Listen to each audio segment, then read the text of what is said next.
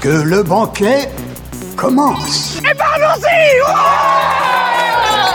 Salut mes petits amis du 21 e siècle Voulez-vous nous faire l'honneur de vous joindre à nous? Puisque je suis obligé d'être là, j'espère qu'on va devenir amis et...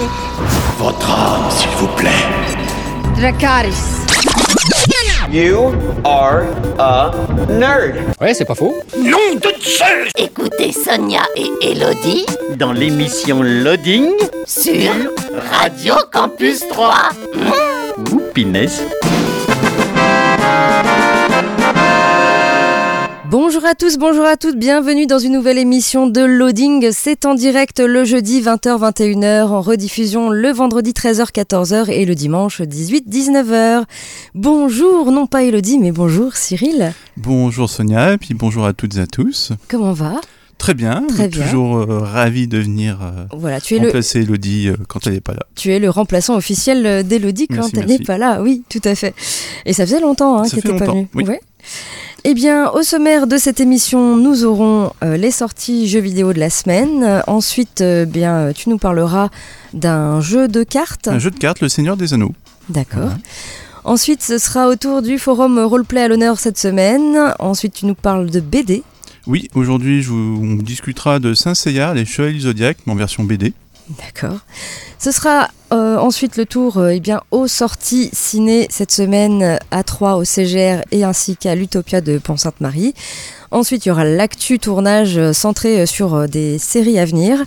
Et puis, notre petite rubrique cette semaine, c'est euh, Que sont-ils devenus? Qu'est-elle devenue cette comédienne d'une série des années 90 Alors, série plutôt sitcom des années 90. Toujours avec un petit blind test. Je pense que Ah, tu y trouveras. Ok, j'espère. Merci. Je pense, j'espère. Hein. On verra, on Alors, verra. si tu trouves pas là, euh, Ah, je suis mauvais. ok. tu finiras euh, cette émission avec une série animée. Oui, Blue Lock, un animé sur euh, du football. Ok, Voilà, on verra ça. Très bien. Et tout ça donc en une heure. Eh bien, c'est parti. Dans l'actu jeux vidéo, la sortie le 31 octobre de Jusan, disponible sur PC, PS5 et Series X. C'est développé et édité par Dontnod. C'est un jeu d'escalade action puzzle. Embarqué dans une aventure méditative vers le sommet d'une tour vertigineuse. Relevez des défis à votre rythme, explorez différents chemins et dévoilez les secrets d'une civilisation oubliée. Apprenez à maîtriser vos équipements tout en surveillant votre jauge d'endurance afin de gravir cette tour mystérieuse et changeante. À mesure que vous perfectionnez vos compétences et progressez vers le sommet, vous devrez comprendre de quelle manière utiliser au mieux les outils à votre disposition pour atteindre vos objectifs. Jusan, c'est disponible sur PC, PS5 et Series X.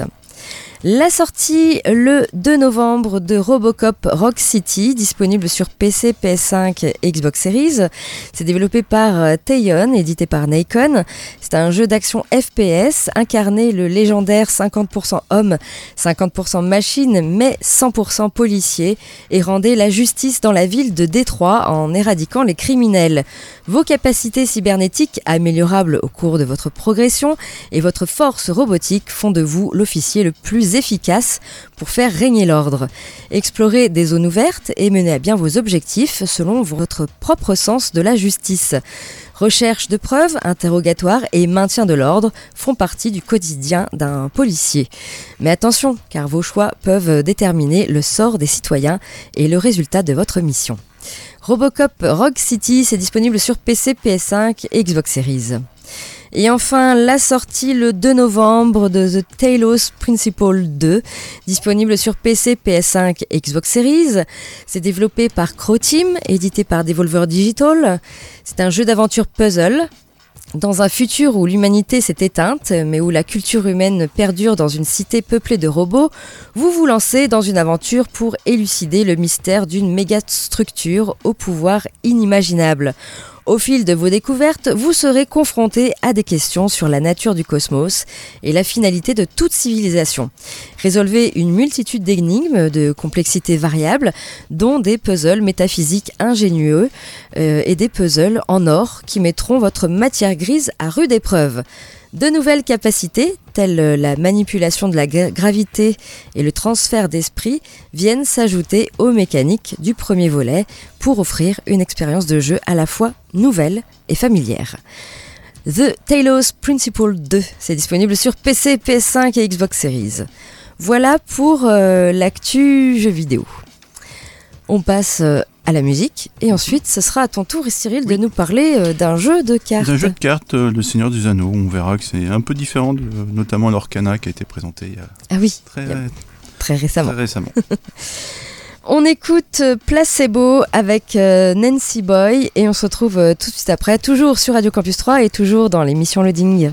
Vous êtes bien sur Radio Campus 3 dans l'émission Loading en direct le jeudi, en rediffusion le vendredi et le dimanche. Évidemment, vous pouvez nous écouter sur le 88.7 FM mais également sur campus3.fr, sur euh, les applis mobiles gratuites et en DAB+. Et c'est à tour euh, au tour de Cyril de nous parler de jeux et plus pré- précisément de jeux de cartes. Oui, je vais vous parler du Seigneur des Anneaux, le jeu de cartes, euh, qui est un jeu que j'ai euh, acheté il n'y a pas si longtemps que ça. Euh, c'est un jeu de cartes qu'on va dire évolutif, euh, produit par Fantasy Flight Games et qui est édité en France par Asmodee. Et depuis 2022, euh, une édition révisée du jeu a été produite et proposée, ce qui permet de jouer de 1 à 4 joueurs, alors qu'avant on était bloqué à 2 joueurs, donc il fallait acheter deux exemplaires du jeu pour pouvoir jouer à 4 joueurs. Donc dans ce jeu, il s'agit d'un jeu purement coopératif, dans lequel les joueurs vont tâcher de réaliser différents scénarios qui prennent tous part euh, dans la Terre du Milieu. Et contrairement justement à Magic ou l'Orcana, euh, le Seigneur des Anneaux, le jeu de cartes, n'est pas du tout à collectionner, dans le sens où quand vous achetez des extensions, euh, ben, la liste des cartes que vous achetez est déjà connue de tout le monde, donc il n'y a pas de rareté de cartes ou quoi que ce soit. Vous connaissez les cartes que vous achetez, et comme ça, ça va vous permettre déjà de réfléchir un peu au deck que vous allez construire pour les différentes parties que vous allez faire. Alors le jeu, je vais le résumer assez simplement, parce que les règles peuvent être un peu touffues de temps en temps, mais après une ou deux parties, on, arrive quand même bien à, gérer tout ça. Donc tout d'abord, on va commencer par choisir le scénario auquel on, lequel on veut faire, et on en trouve trois dans la boîte de base. Et ensuite, à partir du scénario, on va commencer à construire notre propre deck euh, pour pouvoir arriver à réaliser le scénario de la meilleure façon possible. Et on trouve euh, notamment euh, 329 cartes dans la boîte de base. Chaque deck va devoir contenir trois héros. On peut avoir Legolas, Gimli, Aragorn par exemple comme héros avec nous. Et euh, nos héros vont pouvoir être envoyés euh, en quête afin de faire avancer le scénario. Ou bien au contraire, on va les conserver pour la deuxième partie euh, du tour de jeu, afin bah, soit de se défendre contre les attaques des adversaires qui vont arriver au fur et à mesure que le scénario avance, ou au contraire attaquer ses adversaires. Ce qui est intéressant aussi, c'est qu'avec les cartes qu'on a piochées au- et qu'on pioche au fur et à mesure du jeu, on va pouvoir euh, dépenser des ressources qui sont proposées par les héros, qu'on gagne à chaque tour de jeu, afin bah, d'améliorer nos héros, donc soit avec des cartes équipement, donc mettre une cote de maille sur Gimli, ou au contraire lui donner une hache de, de nain qui va lui donner plus 2 d'attaque, et euh, ou bien adjoindre des renforts, donc d'autres cartes personnages qui vont pouvoir prendre notamment euh, les dégâts que vont infliger euh, les cartes adversaires pour protéger nos héros. Parce qu'une fois qu'un héros est mort, en général, il est mort et c'est fini. c'est un peu embêtant. Et donc, à chaque tour, bah, nos héros vont générer des ressources qui vont nous permettre de jouer des cartes. Euh, ce que je trouve vraiment excellent dans ce jeu, c'est que tous les scénarios sont vraiment euh, très très spécifiques et que ça va fournir vraiment des expériences de jeu qui sont extrêmement différentes. hein. Ça peut être euh, de l'exploration dans une grotte remplie de gobelins à euh, une course-poursuite euh, dans des forêts pas très recommandables. Donc on a vraiment d'excellentes sensations d'exploration, de combats épiques. On est totalement plongé dans l'univers du Seigneur des Anneaux. Euh, moi je suis un grand fan et j'avoue que là-dessus euh, j'ai pas du tout été dépaysé. Et il suffit derrière de mettre juste en fond les musiques euh, du film et puis là on, s'y croirait vraiment. D'un point de vue de la coopération au niveau du, jeu, hein, on a une interactivité qui est vraiment très bien présente, mais qui permet de conserver quand même une très bonne part d'individualité, vu que chacun des joueurs va avoir son propre deck, qui va être justement différent des autres. On va pouvoir construire par exemple, si on veut, un deck purement d'attaque. Donc on va prendre des gros bourrins comme héros, qu'on va essayer de stuffer au max pour qu'ils puissent taper fort, ou au contraire euh, faire un deck plutôt orienté support ou soin, pour soigner justement les gros bourrins, ou au contraire un deck plutôt destiné à, faire avancer l'exploration, euh, les quêtes, via de l'exploration. Ce que j'ai aussi beaucoup remarqué, que je trouve très plaisant, mais bon, faut avoir envie, hein, c'est que c'est un jeu assez à la die and retry. Le niveau de difficulté est quand même assez élevé. Euh, pour pouvoir arriver à faire des scénarios, il va falloir quand même les refaire plusieurs fois. hein. Le premier scénario d'introduction, je dirais, de la boîte de base est pas trop dur, mais dès qu'on commence au deuxième, euh, le, niveau augmente vraiment quand même significativement. Ensuite, les illustrations des cartes sont juste magnifiques. hein. On a quelque chose qui est superbement illustré, extrêmement immersif et prenant. Le seul défaut que je trouve à ce jeu, c'est qu'on va forcément acheter les nouvelles extensions qui euh, sont déjà présentes et qui vont venir voir le jour euh, dans les futures euh, années, afin de pouvoir bah, justement modifier ces decks comme on veut, et puis avoir justement accès à de nouveaux scénarios. Donc à l'heure actuelle, on a la boîte de base, et on trouve notamment plusieurs extensions, dont celle qui retrace le film, la communauté de l'anneau et les deux tours, et la partie qui concerne le retour du roi sortira en 2024. On trouve aussi une chaîne YouTube qui s'appelle Le Seigneur des Anneaux, JCE TV, qui explique tout ce dont vous voulez savoir euh, sur le jeu, sur les extensions passées, présentes, et qui explique bah, comment on joue aussi, tout simplement. Donc ouais, c'est assez exceptionnel, je trouve, comme jeu. D'accord. Euh, mais vous pouvez y laisser un rein, euh, parce que ça peut vite coûter cher. Oui, d'accord. Donc ça s'appelle Le Seigneur des Anneaux. Le Seigneur des Anneaux, le jeu de cartes, Tout simplement. tout simplement. Édité par Asmodée en France et par Fantasy Flight Games, Ok. Voilà. Merci Cyril. avec plaisir. On écoute un peu de musique et puis ensuite on parlera de forum euh, d'écriture, forum euh, roleplay à l'honneur euh, cette semaine. On écoute Marilyn Manson avec Rock is Dead Super. et on se retrouve tout de suite après, toujours sur Radio Campus 3 et toujours dans l'émission Loading. Oui, vous êtes bien sur Radio Campus 3 dans l'émission Loading, toujours en direct le jeudi, en rediffusion le vendredi et le dimanche. Et on passe maintenant au forum euh, roleplay à l'honneur euh, cette semaine. Un forum qui s'appelle Le Noble Jeu. Ça se passe dans l'empire d'Albion. Le roi humain s'apprête à épouser une elfe, bouleversant les fondements d'une société déchirée entre tradition et égalité. Entre espoir d'harmonie et crainte de blasphème, l'Empire se tient au bord d'une révolution ou d'un cataclysme et les intrigues se multiplient dans l'ombre. Voilà, c'est un forum euh, roleplay qui a ouvert ses portes il n'y a pas très longtemps, le 21 octobre dernier. Voilà, il a une Oui, c'est poignée de jours récent, oui, oui. très récent. Euh, Huit membres enregistrés, petite communauté pour l'instant. Et au niveau des graphismes, ici, on est plutôt entre clair et sombre, dans les tons de gris, marron et noir. Ce sont des avatars illustrés. Et il y a un petit guide euh, sur ce jeu qui s'appelle tout simplement Guide, avec un petit sommaire sur la gauche.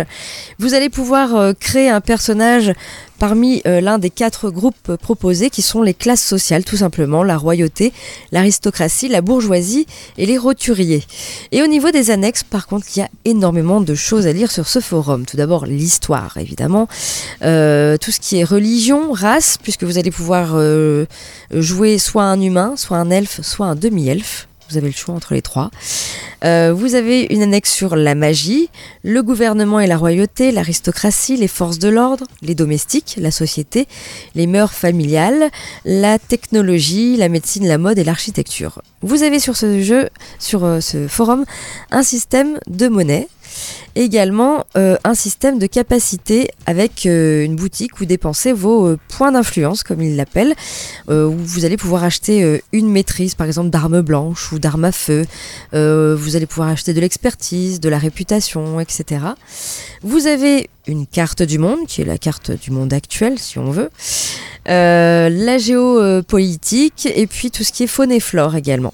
Le maître du jeu a mis en place des intrigues. Vous allez pouvoir lire euh, les roleplays qui sont déjà écrits. Et euh, il y a un Discord également disponible. Voilà, le noble jeu qui est assez un forum assez complet, euh, qui a ouvert donc ses portes le 21 octobre 2023. Il y a 8 membres enregistrés. Pas de ligne minimum d'écriture, par contre il est déconseillé au moins de 16 ans. Ok.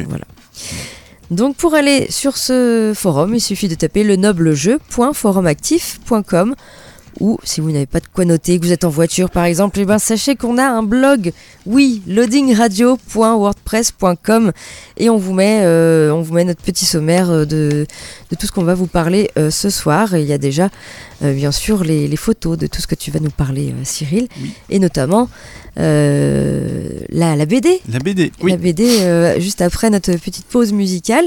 Et ce sera une BD. Sur euh, Saint-Seyard et Chevalier du Zodiaque. euh, D'accord. Petite BD euh, franco-belge. euh, Ok. voilà, Et ben on en saura d'ici plus d'ici quelques minutes. à tout de suite. On écoute euh, Dolly avec commentaire. Oh, excellent. Je- je- tout ce que je mets est excellent. Ouais, je- j'en doute jamais. hein, mais... Et on se retrouve donc euh, tout de suite après, toujours sur Radio Campus 3 et toujours dans l'émission Loading. Toujours dans l'émission Loading, toujours en direct euh, le jeudi, en diffusion euh, le vendredi et euh, le dimanche. Et Cyril, tu nous parles donc d'une BD. Oui, donc ce soir, j'ai choisi de vous présenter euh, la BD Saint-Seiya, Les Chevaliers Zodiac, Time Odyssey. C'est le nom complet de la BD. hein. Euh, étant un grand fan des Chevaliers du Zodiac, euh, bah, j'en profite euh, pour essayer de vous vendre un petit peu cette BD qui est... on sait déjà qu'il y aura 5 tomes qui sont réalisés par Jérôme Alquier et Arnaud Dolan. Et tout ça édité par les éditions Cana. Euh, il est à noter qu'il s'agit de la première œuvre dérivée officielle de Saint Seiya, de Masami Kurumada, qui ne soit pas d'origine japonaise. D'accord. C'est quand même important à, préciser. Euh, donc on va, directement aller dans, dans le vif du sujet. hein. L'histoire traite de l'ambition de Chronos de devenir un dieu à part entière du Panthéon. Et donc pour cela, il va venir intervenir à différentes étapes de l'histoire originale, telle qu'on la connaît, afin d'arriver euh, à construire l'horloge de l'Apocalypse, horloge qui va lui permettre de changer à sa guise le passé, le présent ou le futur. Rien que ça. Rien que ça. ouais. Rien que ça, ouais. Après, on est, on est quand même tranquille. À l'heure actuelle, au niveau de la BD, euh, deux tomes sont parus. Euh, le premier en 2022 et le deuxième en 2023. Et donc, on aura un droit à un tome par an euh, jusqu'au tome 5. Le premier tome euh, se déroule juste après euh, l'arc des Chevaliers d'Ar- d'Argent, avec Iki, le Chevalier du Phénix, qui va être le protagoniste principal. Et en fait, chacun des tomes, à ce qu'on peut comprendre, va mettre en lumière euh, un des principaux chevaliers euh, de bronze euh, qu'on connaît. Le deuxième tome, lui, se place juste après la bataille du sanctuaire, au moment où les chevaliers de bronze bah, récupèrent des différents combats qu'ils ont dû mener pour arriver à sauver Athéna. Et dans ce deuxième tome, bah, on a droit à avoir en avant Shun, le chevalier d'Andromède, qui va donc venir tenir le premier rôle, même s'il sera quand même accompagné de Seyar, Yoga et Shiryu. Le meilleur. Euh, ah, moi je préfère Yoga. Ah, mais bon. Shiryu. Non, non, yoga, yoga. Euh, L'avantage d'avoir euh, ce format BD, contrairement au manga, euh, bah, c'est d'avoir accès à des planches qui sont beaucoup plus grandes. Euh, donc on a des dessins qui sont vraiment super bah, magnifiques. Euh, la patte du dessinateur est vraiment top. On, voit de toute façon que bon, c'est un grand, grand fan des Chevaliers du Zodiac. hein. C'est lui qui a tenu à, à porter ce projet. Donc on a des planches qui sont grandes, super bien dessinées et aussi super bien colorisées.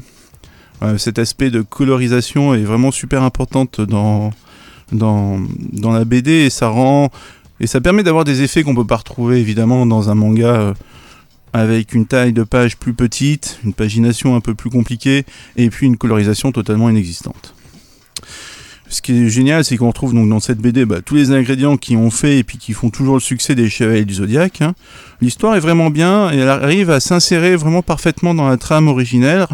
Et ce qui est sympa, c'est que dans les bonus qu'on peut avoir dans les différentes éditions, parce qu'en fait on a deux éditions, on a droit à une édition normale de 56 pages à peu près, qui contient le récit principal, et puis on a 7 pages de contenu additionnel. En général, c'est euh, les euh, dessins de chacune des, euh, des armures que les différents chevaliers qui sont présentés dans l'ouvrage, comment est-ce qu'elles ont été dessinées par exemple. Et puis on a une, une édition collector, qui est un petit peu plus grande en taille. C'est un peu plus pénible à ranger sur les étagères, mais bon, c'est pas très grave. Et aussi en épaisseur, parce qu'on rajoute 23 pages supplémentaires euh, qui décrivent euh, les, coulisses du projet et puis des petites histoires annexes et qui expliquent comment est-ce que bah, les auteurs ils ont réussi à mettre en place euh, leur histoire pour qu'elle puisse s'insérer et puis qu'elle puisse être validée par euh, bah, carrément Masami Kurumada au Japon pour qu'on en faire une série vraiment officielle, un spin-off officiel de Saint Seiya. Le seul défaut que je trouve à cette BD, bah, c'est le temps d'attente entre chacun des tomes. faut attendre un an. Ça pourrait être plus long. Oui, ça pourrait être pire. Ça pourrait être pire, on est d'accord. Mais on reste quand même sur sa fin quand on arrive, euh, parce qu'on sait qu'il va y avoir encore des tomes, et on a quand même envie d'avoir la suite. Mais, euh, mais ce qui est bien, c'est que quand, on bah, quand j'ai acheté le deuxième tome, bah, j'ai j'ai relu le premier tome pour me remettre dans l'histoire, puis on lit les deux tomes les uns à la suite des autres, donc je sais que je vais faire ça assez régulièrement. Et puis ouais, ce qui est top, c'est que bah, on, on sent vraiment que les auteurs ils sont fans de l'œuvre originale, qu'ils la connaissent parfaitement, que tout est prou- approuvé euh, en amont par, euh, la partie japonaise bah, qui détient les droits de Saint-Seyard.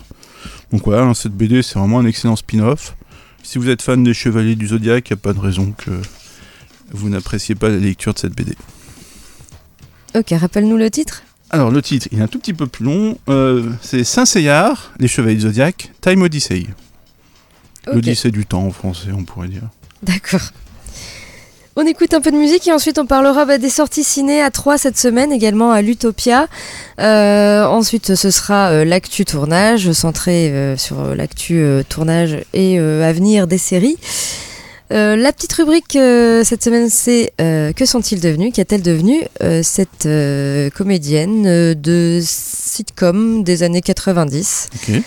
Et puis on finira donc par une série animée. Loloc. On écoute euh, Fatboy Slim avec Praise You et on se retrouve euh, tout de suite après, toujours sur Radio Campus 3 et toujours dans l'émission Loading. Et oui, vous êtes toujours sur Radio Campus 3 et vous y êtes bien puisque vous êtes dans l'émission euh, Loading, hein, toujours en direct le jeudi et en diffusion le vendredi et le dimanche. Et on passe maintenant aux sorties ciné cette semaine. Tout d'abord au CGR avec le film Inestimable réalisé par Eric Fraticelli avec Didier Bourdon et Eric Fraticelli. Euh, c'est l'histoire vraie de trois amis qui découvrent un trésor inestimable, tout simplement. Voilà, c'est au CGR actuellement. Vous avez euh, le biopic Flo, réalisé par Géraldine Danon avec Stéphane Caillard et Alison Weller. Connue comme la petite fiancée de l'Atlantique, Florence Artaud fut surtout une grande navigatrice.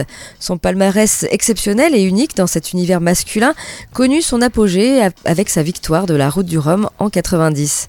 Au-delà de ses exploits, Flo raconte l'incroyable destin d'une femme farouchement libre qui, après un accident de la route euh, ayant failli lui coter la vie, décide de rejeter son milieu bourgeois et la vie qui lui avait été tracée pour vivre pleinement ses rêves. Voilà, Flo, c'est à voir actuellement au CGR. Vous avez le film d'animation Le Garçon et le Héron de Hayao Miyazaki. Euh, après la disparition de sa mère dans un incendie, Maito, jeune garçon de 11 ans, doit quitter Tokyo pour partir vivre à la campagne dans le village euh, où sa mère a grandi. Il s'installe avec son père dans un vieux manoir situé dans un immense domaine où il rencontre un héron cendré qui devient petit à petit son guide et l'aide au fil de ses découvertes et questionnements à comprendre le monde, le monde qui l'entoure et percer les mystères de la vie. Voilà, le garçon et le héron, c'est à voir actuellement au CGR. Tu vas le voir, je pense. Oui, j'irai le voir. Oui. Miyazaki, on y va. Bah voilà. Monsieur le maire, euh, c'est réalisé par Karine Blanc et Michel Tavares. C'est avec euh, Clovis Cornillac et Aïe Aïdara. Maire d'un petit village de montagne au pied du Mont Blanc, Paul Barral se bat pour maintenir les commerces et préserver l'école d'une fermeture annoncée. Alors qu'il cherche désespérément comment tirer de nouvelles familles, l'arrivée des mères célibataires en situation difficile, dont Jolene, chanteuse au franc-parler, et ses deux enfants, va vite faire des étincelles dans ce village paisible. Non sans détermination, monsieur le maire a peut-être trouvé là une solution inédite pour amener de la vie dans un territoire à l'abandon. Voilà, monsieur le maire, c'est également à voir au CGR. Vous avez le film complètement cramé, réalisé par Gilles Le Gardinier, avec John Malkovich, Fanny Ardant et Emily Dequesne. Depuis qu'il a perdu sa femme, Andrew Blake n'a plus le cœur à rien. Un ultime élan le pousse à quitter Londres pour retourner en France, dans la propriété où il l'avait rencontrée. Ce voyage vers le souvenir des jours heureux ne va pas du tout se passer comme prévu. Voilà, complètement cramé. C'est à voir également au CGR. Et puis vous avez le film L'Enlèvement, réalisé par Marco Bellocchio, euh, avec Enea Sala et Leonardo Maltese. Euh, ça se passe en 1858 dans le quartier juif de Bologne. Les soldats du pape font irruption chez la famille Mortara. Sur ordre du cardinal, ils sont venus prendre Edgardo, leur fils de 7 ans. L'enfant aurait été baptisé en secret par sa nourrice étant bébé et la loi pontificale est indiscutable. Il doit recevoir une éducation catholique. Les parents d'Edgardo, bouleversés, vont tout faire pour récupérer leur fils. Soutenu par l'opinion publique de l'Italie libérale et la communauté juive internationale, le combat des Mortara prend vite une dimension politique. Mais l'Église et le pape refusent de rendre l'enfant pour asseoir un pouvoir de plus en plus euh, vacillant. L'enlèvement, donc, c'est à voir également au CGR. Et puis vous avez une euh, matinée euh, Grand Frisson 2023 où vous allez pouvoir euh, découvrir ou redécouvrir le film Grave pour une séance unique suivie d'un échange avec la Maison de l'Adolescence et d'une dégustation de gâteaux sur le thème du film et d'un concours de décoration de gâteaux. Ok. Voilà. Ce sera dimanche 5 novembre à 10h15 au CGR. Attention, c'est interdit aux moins de 16 ans, puisque c'est un film d'épouvante grave. Et puis du côté euh, de l'Utopia de Pont-Sainte-Marie, ce que vous allez pouvoir encore voir euh, cette semaine, vous avez tout d'abord Anatomie d'une chute de Justine Triet, La comédie humaine euh, de Koji Fukada, La fiancée du poète de Yolande Moreau, Las Buenas Compañías de Sylvia Munt, Last Dance de Delphine Lérisset. Vous avez également Le garçon et le héron de Hayao Miyazaki. Le procès Goldman de Cédric Kahn, Le règne animal de Thomas Caillet, Le syndrome des amours passés euh, de Anne Siro et Raphaël Balboni, Le théorème de Marguerite de Anna Novion, Les tout rouges et les tout bleus, c'est un film d'animation pour les petits Ah, marrant. de Samantha Cutler et Daniel Snadon. Vous avez également un film d'animation qui s'appelle Linda veut du poulet euh, de Chiara Malta et Sébastien Lodenbach. Un documentaire avec Notre corps de Claire Simon et enfin le film de Ken Loach, euh, The Old Hawk. Voilà en ce qui concerne donc l'Utopia de Pont-Sainte-Marie. Du côté de l'actu tournage, des petites séries qui vont arriver et notamment la série Millennium. Et oui. La saga Millennium, donc c'est une série de romans policiers suédois créés Mhm. par l'écrivain euh, Stieg Larsson. Les personnages principaux, Lisbeth Salander et Michael Blomqvist, sont au cœur de cette série qui a captivé des millions de lecteurs à travers le monde. Larsson a achevé trois romans avant son décès en 2004. Les hommes qui n'aimaient pas les femmes, La fille qui rêvait d'un bidon d'essence et d'une allumette et euh, La reine dans le palais des courants d'air. Et suite à son décès, David euh, Lagerkrantz a repris le flambeau, ajoutant trois autres titres à la saga.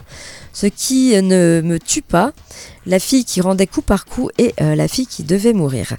La popularité de ces romans a conduit à plusieurs adaptations cinématographiques. Les trois premiers livres ont été adaptés en série de films suédois euh, qui sont sortis en 2009 et 2010 avec Nomi Rapace dans le rôle de Lisbeth Salander. Une version américaine du premier roman Les hommes qui n'aimaient pas les femmes avec René Mara et Daniel Craig dans les rôles principaux a vu le jour en 2012, mis en scène par David Fincher. Et plus récemment, en 2018, Ce qui ne me tue pas a été adapté au cinéma par Fede Alvarez avec Claire Foy euh, dans le rôle de Salander. Et après donc le succès des romans et des adaptations ciné, la saga Millennium est sur le point de connaître une nouvelle vie sur petit écran.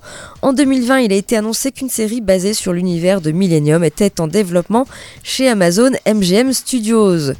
La grande nouvelle est que la série a désormais euh, trouvé sa showrunneuse en la personne de Vena Sud.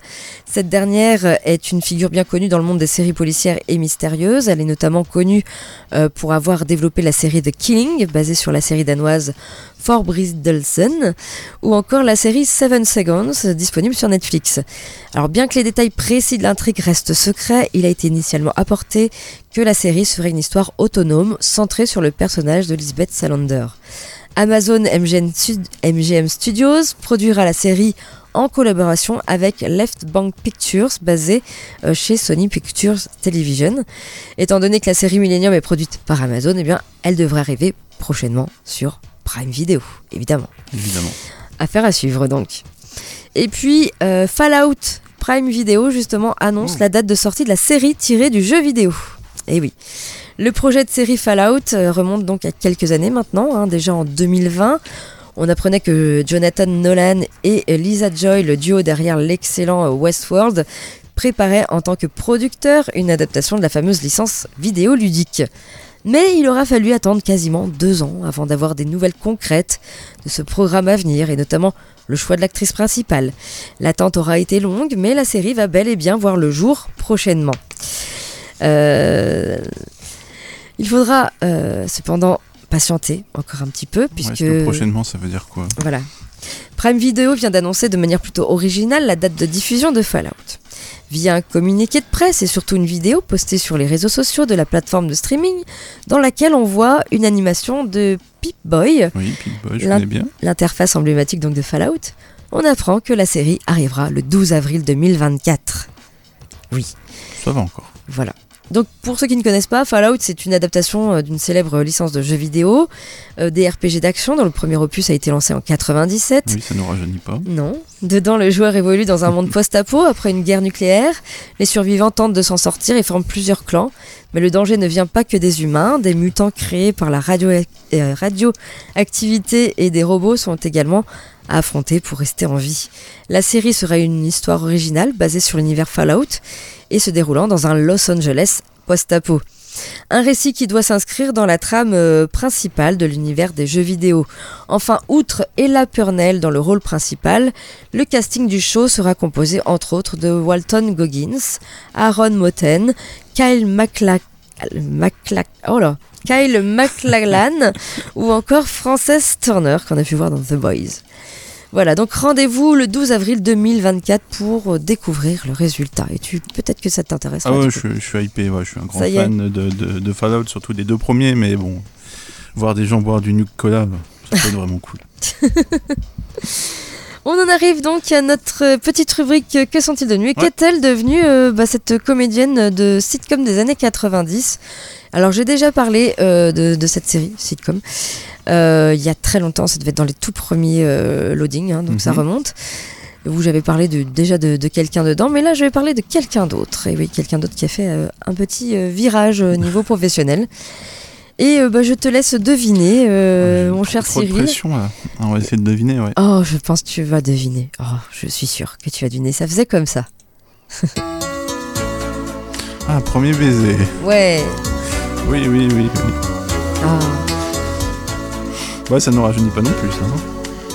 D'ailleurs, euh, on a parlé de, cette, euh, de ce générique euh, cette année, puisque la chanteuse Emmanuelle qui chantait le générique oui. est décédée cette année. Ah oui, on est dans les années 90. Oui. Et donc, sitcom française, AB Prod, ah, toute, toute AB notre Prod, jeunesse, oui, n'est-ce pas? Exactement. Premier... Avec nos survivants. Rien à voir. Rien à voir. Premier baiser, donc euh, sitcom française, 318 épisodes Ah oui, de même, 26 oui. minutes. Ouais, je crois qu'il y a eu 4 ou 5 Oui, saisons. il y a eu 4 4 ou saisons. 5 saisons. ouais. Euh, et en fait, Premier baiser, c'est une série dérivée. Tout d'abord, c'est une série dérivée de Salut les musclés, puisque en fait, euh, le personnage principal de Justine, euh, Justine Girard, qui est interprétée par Camille Raymond, euh, est arrivée dans- d'abord dans Salut les musclés. Oui. Et elle devait normalement n'apparaître que dans Salut les musclés. Et puis finalement, ils ont créé une série autour de son personnage. Et c'est devenu donc Premier baiser, qui a donné lieu à une autre série, Hélène et les garçons. Les garçons, oui. Puisque Justine est la sœur de Hélène. Oui. voilà. Puis C'est une après, grande- les garçons, il y a encore eu autre chose. Oui, il y a encore eu autre chose. Après, il y a eu euh, les années Les fac, années fac, oui. les années bleues, les mystères de l'amour. Euh, voilà. ça. Il y a eu plein de choses. hein. Donc, euh, on va parler euh, de Premier baiser et notamment de celle qui jouait Annette. Annette. Alors, pour ceux qui ne connaissent pas Premier baiser, si vous êtes d'une autre génération, euh, cette série met en scène en fait le quotidien de Justine hein, tout au long de- des années euh, au lycée et particulièrement sa vie sentimentale avec son petit ami Jérôme, entre rapprochement et tromperie et entre autour d'eux gravitent leurs amis Luc, François, Annette, euh, qui se retrouvent régulièrement dans les couloirs du lycée ou à la cafette, ainsi que la famille de Justine, ses parents Roger Marie, sa grande sœur Hélène, voilà, etc. Et on va parler donc de celle qui campait Annette, alias Magali Madison, qui a aujourd'hui 50 ans. Oui. Et donc elle s'est fait vraiment connaître grâce à cette série Premier baiser. Et puis tout d'abord, euh, elle a passé le, le casting. Et euh, pour son personnage, les producteurs cherchaient une personne qui zozotait. Oui. Et elle savait pas zozoter. Et du coup, ben, elle a fait une, sa petite voix, elle a sorti sa petite voix aiguë et ça a tout de suite plu. Et du coup, elle a été prise pour le rôle de, de Annette, Ah bah la, ça- meilleure amie, ça- la meilleure amie de Justine. Ça restait un personnage emblématique entre Tout à fait. les couettes, euh, la petite voix, les lunettes. euh. Voilà, donc elle va, euh, elle va faire Annette en 91 euh, jusque- jusqu'à la fin, quasiment 95. Euh, et puis à la suite, eh bien, elle va faire des petites apparitions euh, bah, dans les années fac, par exemple, euh, dans des séries euh, AB, et puis également une petite apparition dans les Mystères de l'amour où on apprend, et ça je ne le savais pas, euh, que dans les Mystères de l'amour, quand elle fait son apparition, elle est en couple avec Monsieur Girard, le père de Justine. Oui, Qu'elle oui, aimait déjà ça, bien. Oui, oui, oui, oui. ça, j'avais su. euh, oui. Voilà. Euh, elle va faire des, un peu de- donc de la télévision, des courts métrages, également du théâtre, quelques quelques pièces, encore il n'y a pas si longtemps. Euh, et aujourd'hui, elle a fait vraiment un virage euh, complètement à 180 degrés. Et du MMA Hein Du MMA Non La boxe Non, pas du tout. elle est euh, devenue praticienne en ressources sensorielles. Ok, oui, en Voilà. C'est différent. Donc elle est, alors elle fait quand même encore quelques petites, euh, quelques petites choses à la télé ou des petites apparitions par-ci par-là, pas trop médiatisées. Et également elle fait des apparitions, vous pouvez peut-être la voir dans une convention où, euh, où c'est autour de, de Premier Baiser où il y a quelques comédiens et des fois elle est là. Euh, mais euh, elle est donc devenue praticienne en ressources sensori- sensorielles aujourd'hui. Voilà en ce qui concerne donc Magali Madison, alias Annette, Annette. ton premier baiser, que tu regardais. Oui, je regardais, oui, oui, Oui. tout à fait. Voilà. Euh, bah écoute, euh, sans plus attendre, je te laisse du temps. C'est gentil, merci. Tu, tu as, tu as 5 minutes. Oh, je joue, ça ira peut-être quand même plus vite. Ça mais, ira euh, plus vite bah oui, Parle-nous, Comme en général, on n'a pas le temps, mais oui. Bah oui, là, t'as en- du temps, tu un vois, pour le temps. coup. Ok.